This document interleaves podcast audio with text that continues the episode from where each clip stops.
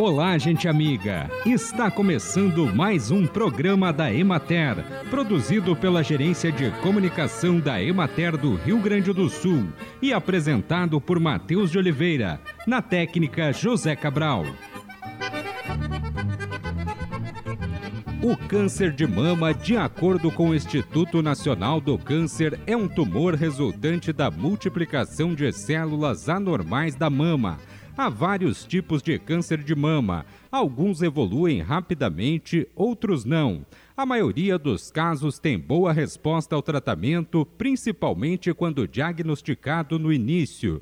Mas o que causa o câncer de mama? Não é uma causa única. Fatores hormonais, ambientais, comportamentais e genéticos aumentam o risco de desenvolver a doença o risco aumenta com a idade, sendo maior a partir dos 50 anos. São sinais e sintomas a presença de caroço, um nódulo fixo, endurecido e geralmente indolor, que é a principal manifestação da doença alterações no bico do peito, o mamilo, saída espontânea de líquido de um dos mamilos, pequenos nódulos no pescoço ou na região embaixo dos braços e pele da mama vermelha ou parecida com casca de laranja. Devido ao solo ser a base de sustentação e desenvolvimento das plantas, os viticultores devem dedicar especial atenção desde a escolha do local até os últimos preparativos para a implantação de vinhedos. A produção e qualidade das uvas estão diretamente relacionadas com as condições físicas e de fertilidade do solo. A análise do solo servirá de orientação para o preparo e correção da acidez e da fertilidade fertilidade.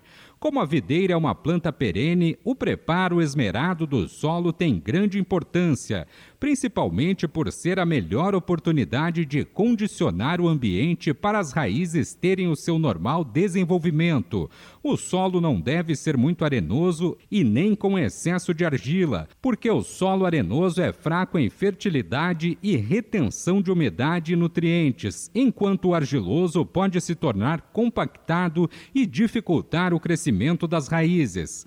Quando a produção for para vinificação, não é aconselhável o plantio em locais com alto teor de matéria orgânica, porque havendo excesso de nitrogênio, ocorre fermentação desordenada, prejudicando a qualidade final do vinho.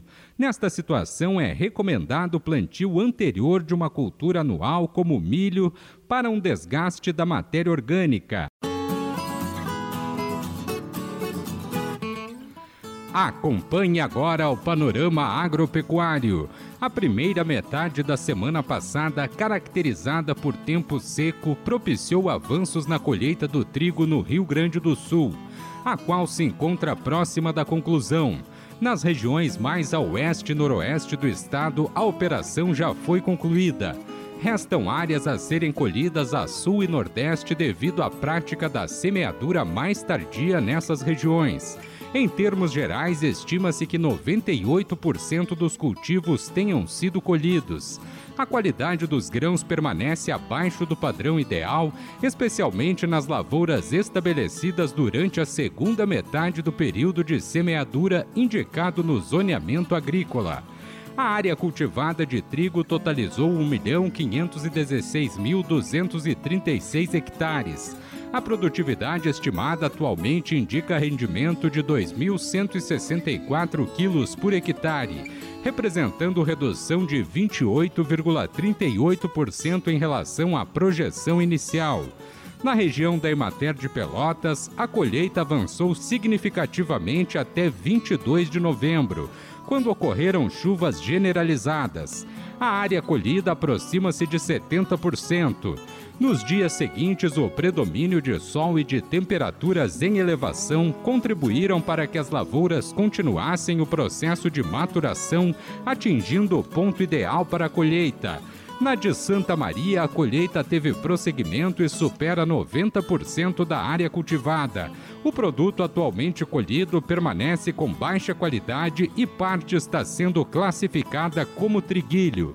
Na de Soledade, a colheita atingiu 95% e houve atrasos, bem como baixa qualidade do produto colhido.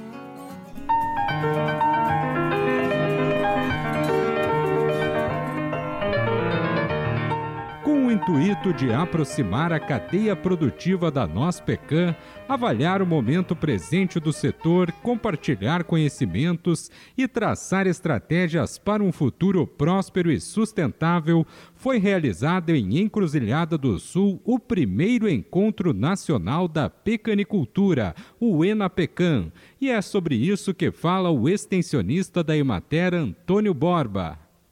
Nos dias 23 e 24 de novembro, ocorreu o primeiro Encontro Nacional da Pecanicultura, no município de Encruzilhada do Sul.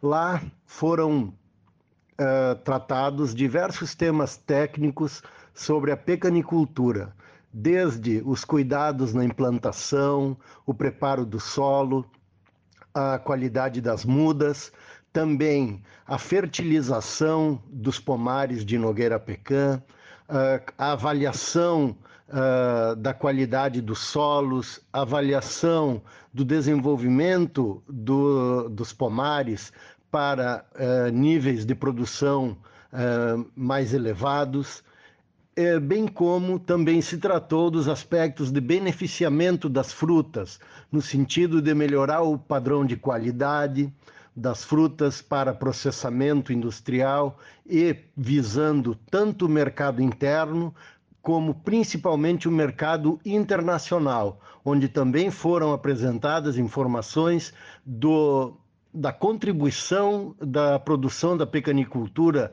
do Rio Grande do Sul e do Brasil, mas principalmente o Rio Grande do Sul, que é o maior produtor de nogueira pecan, de noz pecan do Brasil, uh, no mercado internacional, que é uma contribuição muito pequena ainda, em torno de 1% do mercado de noz pecan mundial e que tem, portanto, um grande campo, tem um grande potencial de crescimento.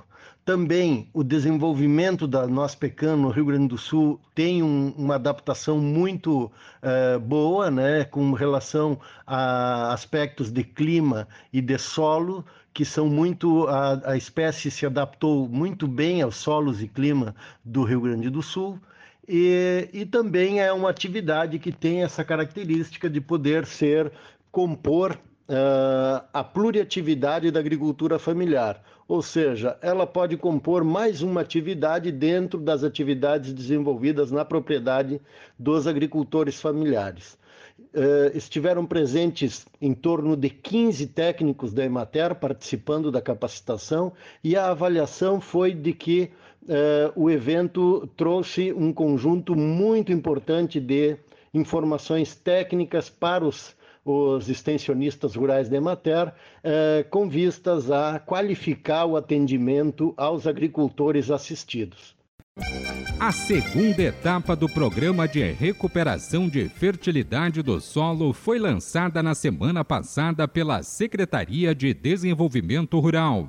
São elegíveis para participar os agricultores familiares enquadrados na Lei Federal 11.326 de 2006 que estabelece as diretrizes para a formulação da Política Nacional da Agricultura Familiar e Empreendimentos Familiares Rurais, e que tenham sofrido impacto de perda de solo em suas áreas agricultáveis nos eventos climáticos apontados no edital o objetivo do convênio é a contratação de horas-máquina e a aquisição, distribuição e aplicação de insumos como corretivos, condicionadores de solo, adubos, bioinsumos e sementes de cobertura para os municípios que se enquadrarem nos critérios estabelecidos o governo do estado repassará recursos aos municípios por meio de convênios para a aquisição e distribuição dos insumos aos agricultores.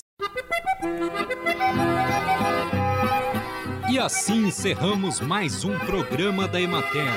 Um bom dia a todos vocês e até amanhã neste mesmo horário.